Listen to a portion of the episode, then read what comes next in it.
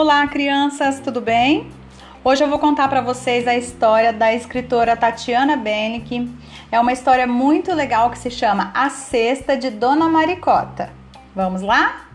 Dona Maricota, boa cozinheira, voltou com a cesta cheinha da feira.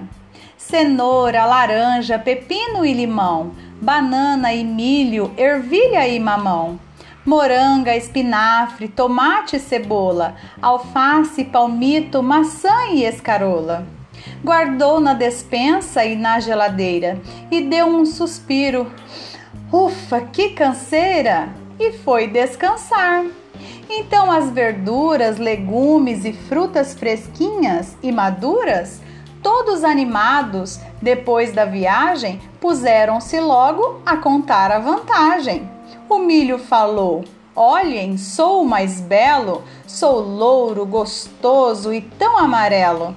O belo sou eu, declarou o tomate. Não mais do que eu, contestou o abacate. Pois olhem para mim, provocou o palmito. Sou branco e macio e sou o mais bonito. Então a laranja falou bem amável: Melhor que bonita, eu sou é saudável. E logo o espinafre gritou: Não tem erro! Sou verde saudável, sou cheio de ferro.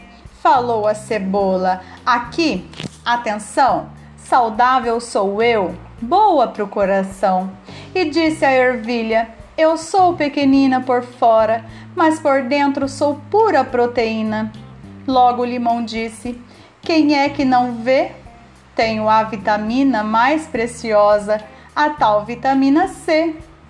Mas nisso aparece a dona Maricota e as frutas gostosas hum, viraram compota. E os belos legumes em toda sua glória viraram sopão e acabou-se a história. Fim. Um beijo para vocês.